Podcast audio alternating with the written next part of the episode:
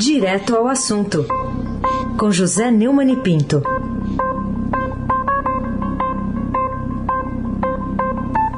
Oi, Neumani, bom dia. Bom dia, Raíssen Abac, Carolina Ercolim. Dia. Almirante Nelson e o seu transatlântico no Suez. Bárbara Guerra, Frânio Vanderlei, Clã Bonfim, Emanuel Alice Isadora.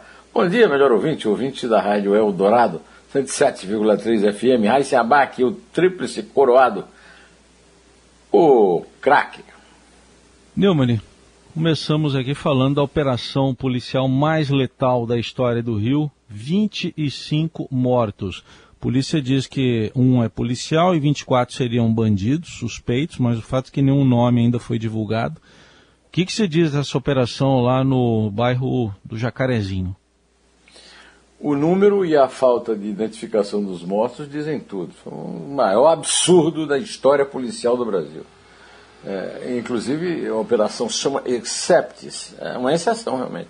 Uma operação que não, se foi, que não foi realizada nem na ditadura, né? é, nem nas ditaduras pelas quais o Brasil passou. Né? É uma operação, para você ver, que foi é, promovida a partir das 6 horas da manhã de ontem pela Delegacia da Criança e do Adolescente Vítima, em conjunto com outras delegacias com o objetivo de prender 21 acusados de aliciar crianças e adolescentes por tráfico de drogas na comunidade. O único morto identificado é, é o André Leonardo de Melo Frias, de 45 anos, que era o, da Delegacia de Combate às Drogas e chegou a ser levado para o Hospital Municipal Salgado Filho, no MER, na Zona Norte. Outros dois agentes foram salvos, ele não. É um absurdo o número dos mortos não ter, não ter sido divulgado pela Polícia do Rio até agora, numa demonstração total. A operação mostra o descaso pela vida dos pobres nas comunidades cariocas. Mostra a incompetência do general Walter Braga Neto, que a atual é, é, chefe da Casa Civil, né, que foi interventor militar no Rio, no governo Temer, e aí o resultado, você vê que não, não deu em nada. Né? Esse general é mais um incompetente na lista do que o, o Exército Brasileiro tem fornecido ao Brasil, infelizmente, é, contrariando a boa imagem que a instituição sempre teve. Carolina Ercolim, tintim por tintim. Supremo Tribunal Federal proíbe a extensão de prazos de patentes, outro destaque de hoje, em que essa decisão do STF muda o cotidiano do brasileiro ali durante a pandemia sanitária e a crise econômica. É, o Supremo, é, por 9 a 2, decidiu ontem derrubar uma norma que permite a prorrogação de prazos de patentes concedidas pelo Instituto Nacional de Propriedade Industrial. O Brasil tem uma tradição de quebra de patentes, foi criada no governo Fernando Henrique pelo ministro da Saúde, o economista José Serra. É, o Serra está sendo lembrado, inclusive, agora que o Joe Biden resolveu quebrar as patentes. Nesse caso aqui não é quebrada nenhuma patente, mas é, é extinto um privilégio de extensão de prazo além da, da data. Né? o, os ministros ainda vão ter que definir a partir de quando deve ser implantado o entendimento. A decisão é correta e, é, apesar de não quebrar patentes, de apenas manter as patentes no seu, no, na sua moldura temporal, né, é no rumo da decisão de Joe Biden, que é, contrariou a política que vinha sendo adotada pelo seu antecessor, o Donald, né, e pelos patos brasileiros que continuam seguindo o Donald é, e não é, participam, como já o Brasil participou antes, do esforço da Índia e da China, da Índia e da África do Sul, na questão de quebrar patentes de, de medicamentos, particularmente agora no caso da Covid. Né? É, isso acaba com o reinado das farmacêuticas, né? com Trump com apoio total da família Bolsonaro contra a vida e contra o interesse do povo brasileiro. Aí se abaque, o craque. Bom, Neumann, vamos falar da CPI da Covid. O ministro Queiroga admite que as vacinas foram infladas. É uma coisa pouca ali, né? De 500, qual, quanto que era a conta? 560 milhões era de doses. Só o, dobro, só o dobro. Era só o dobro, isso. Que é, que você, você está sendo muito exigente. O dobro significa dois. Só multiplicou por dois. Ah, o, o, o, número mais próximo de um na, no, na, na aritmética, Raiz. Então tá, tá bom. Então tá é. tudo explicado, então, não tem mais nada a dizer sobre isso. Ah, não tem não. Tem, não tem tudo a dizer sobre isso, né? É, na, na verdade, o, o, Ministério vendeu em propaganda, o ministro fez pronunciamentos falando em 560 milhões de doses, e agora o número verdadeiro é 280 milhões, ou seja, a metade. É, para imunizar 140 milhões de brasileiros, né, porque são duas doses. Né? O meu amigo Edilson Martins, trabalhou comigo no Jornal do Brasil, escreveu no, no blog dele, que eu sou um leitor assíduo, brilhante blog dele, é um, um, um depoimento desse senhor, que infelizmente é meu conterrâneo, numa família de Patos, perto de Iraúna, onde eu nasci, na Paraíba, é um exemplo soberbo de Rolando Lero.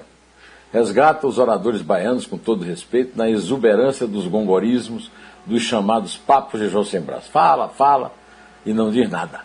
Queiroga não é escorregadio, é raso, primário, quase idiota. Mesmo numa saia justa, concordemos, não precisa, no entanto, exagerar na idiotice. Eu gostei muito da entrevista que o deputado Fausto Pinato deu a, a Raíssa e a Carolina, aqui agora, que eu estava ouvindo, e que vou, vou repetir. Eu, eu sou imitando, como, como dizem os meus netos. Vou repetir no Neumann entrevista que eu ponho no fim de semana no blog é, do Neumann. A Eliane Cantanhede lembrou muito bem, a partir da, da, do depoimento do, é, do Queiroga no Gabinete das Trevas, no seu artigo de hoje, que o depoimento de Queiroga foi aflitivo e confirma quem manda na saúde não era e não é o ministro. E o, o, o antagonista publicou, e eu reproduzo aqui, que o Hospital Santa Paula, em João Pessoa, fechou as portas em 2012 por problemas financeiros. No ano passado, o governo da Paraíba reativou a unidade hospitalar para ampliar a capacidade do Estado no enfrentamento à Covid ao custo de 2 milhões e meio. Curiosamente, assim que foi reformado, com verba pública, o hospital foi posto à venda por 47 milhões de reais. Quando Queiroga assumiu o Ministério da Saúde, o anúncio, publicado em sites de imobiliárias, foi retirado do ar o antagonista apurou que o próprio governo estadual estaria negociando a compra do imóvel. Ou seja, mesmo sem mandar no combate à Covid, ao que parece, portanto, o doutor Queiroga não é fluxicheire no quesito uso do erário. Carolina Ercolim, tintim por tintim. Teoricamente, era para o general Pazuello estar tá em isolamento, mas ele deixou de comparecer para depor na CPI sob a alegação que teve contato com pessoas com Covid. Mas parece que tem recebido visitas, né? Não, não demonstra preocupação, constrangimento em é, ser um potencial transmissor da doença, não, Neumann? Carolina, eu quero dar os parabéns a você e a, ao Heisen, mas sobretudo ao José Luiz Tejão pelo desabafo dele hoje. Palmas, Xará, muitas palmas, né? Estou é, completamente de acordo com você e considero que o seu, o seu comentário podia ter sido é, considerada a primeira parte aqui da minha entrada aqui na rádio. Muito bom, demais. É, o que é certo é que dois dias depois de pedir à Comissão Parlamentar de Inquérito da Covid para mudar seu depoimento por ter mantido contato com dois servidores acometidos pela doença, o ex-ministro da Saúde, Eduardo Pazuello, recebeu ontem a visita do ministro da Secretaria-Geral da Presidência, o Nito Lorenzoni, é, no hotel onde ele mora. O Estadão fotografou o momento em que Onix e um assessor do Palácio Planalto saíram do encontro no hotel de trânsito de oficiais, onde mora Pazuello, no setor militar urbano. Por que, é que a CPI ainda não aprovou a prisão coercitiva do Fujão? Por que o Exército continua protegendo um general da, da ativa, obviamente covarde, covarde, covarde? Aí se abaque, o craque. Muito bem. O Neumann, outro assunto também para gente tratar aqui é, uma manchete aqui que o Estadão deu ontem também no portal. Mulher de líder governista ganha cargo em Itaipu. É o que destaca a editoria de política da, do Estadão. Isso aí, como é que é? Uso de dinheiro público para agradar aí as atuais lideranças? E teve um que perdeu o cargo lá, que é bem conhecido também, né? Maru, né? Isso. Maru. É, o Maru não foi renovado o, o, o, cargo dele. Mas entrou a dona Aparecida, Maria Aparecida Borghetti, mulher do líder do governo na Câmara, o deputado Ricardo Barros, né, para compor o Conselho de Itaipu. Acho que é uma reuniãozinha por mês, viu, viu, Raiz? Tem, tem que ir até o antigo lugar das Sete Quedas e participar da reunião. É um trabalho exaustivo. Né? O, o, o, o Ricardo Barros deu até uma entrevista ao Estadão defendendo a nomeação de parentes para cargos públicos. Né? O, a substituta do Carlos Maran, é, Marum, né? foi governadora do Pará por nove meses. Perdeu a eleição, a última eleição. Né? É para isso que o Bolsonaro quer ficar na presidência, viu, Wesley? Distribuir boquinhas entre amigos, aliados e apoiadores. Só para isso. Aí você vai dizer, não, mas está sobrando dinheiro, né? Não está, não.